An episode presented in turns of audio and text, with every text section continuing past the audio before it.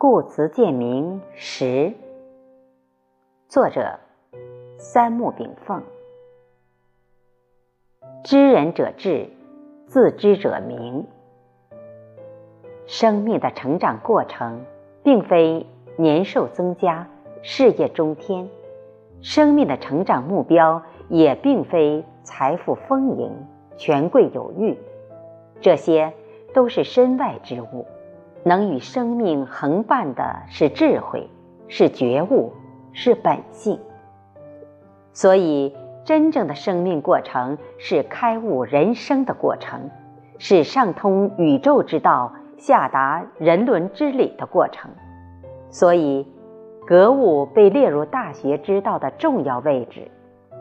那么，什么是格物？格物，就是格究万物之理。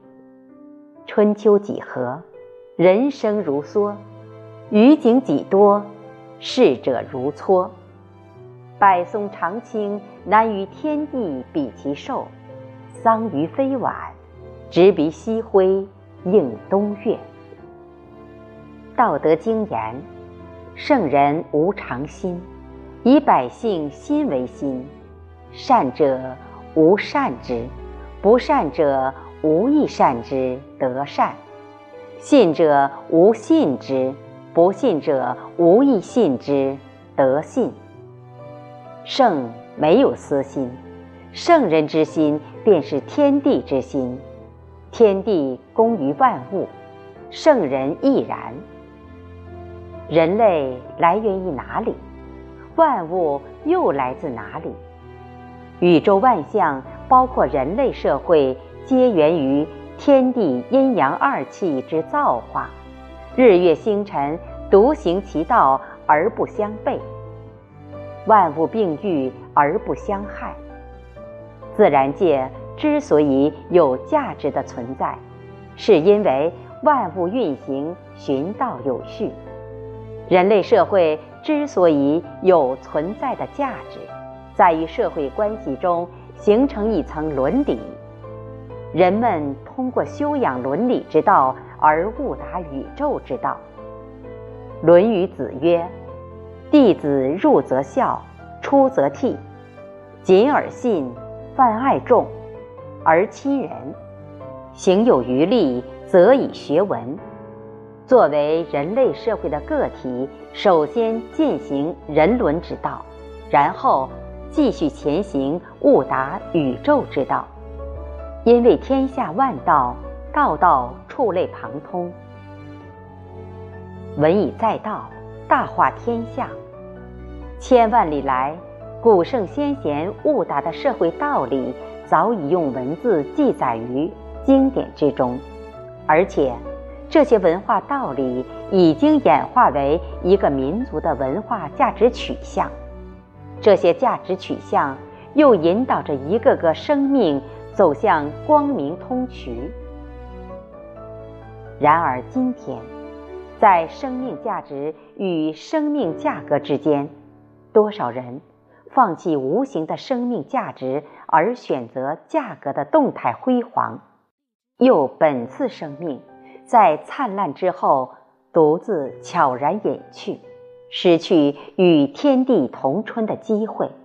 仅让生命价格波动出短暂的光彩，人生意义应当重视价值还是重视价格呢？这就是战略与战术的分别，这就是文化与知识的分别，这就是智慧与聪明的分别。悟性不同，导致人们认识事物的深浅程度不同。但知人者智，自知者明。自知，就是内心世界对自我的通透了解。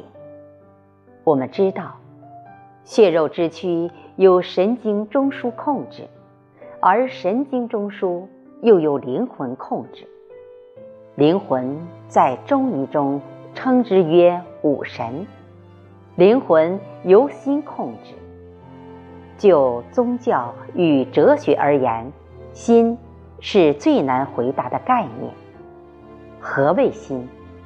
心在哲学中称之本体，在宗教中称之本性。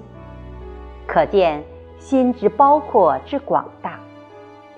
佛教认为，宇宙是由性、相、识构成的一和相。这个性、识、相之中的识，并不是单纯指我们的意识，而是整个八识的总和。而八识包括眼识、耳识、鼻识、舌识。身识、意识、莫惹识、阿赖耶识，其中前六识即眼、耳、鼻、舌、身、意六识，与肉体生命同生共亡。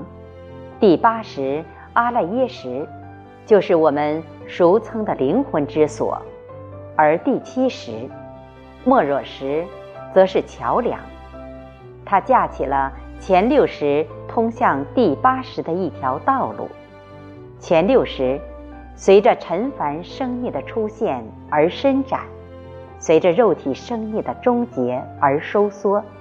所以，当肉体生命终结时，前六识就像蚌壳类动物遭遇外部刺激一样，将自己的六只软脚再次缩回贝壳阿赖耶识之中。这样，八识合一，携带各种生命信息，走向下一次生命轮回，即投胎转世。待到下一次生命开始时，阿赖耶识又将前六识伸出蚌壳，去重新支配新的生命过程。中医有句名言，叫“病由心生”。是故，一个心重的人，一个多思的人，一个妄想纷飞的人，其五神会通过神经中枢对人体发出各种指令。所以，心小之人比心宽之人更容易染上疾病。禅定修心养性的道理，就源于此。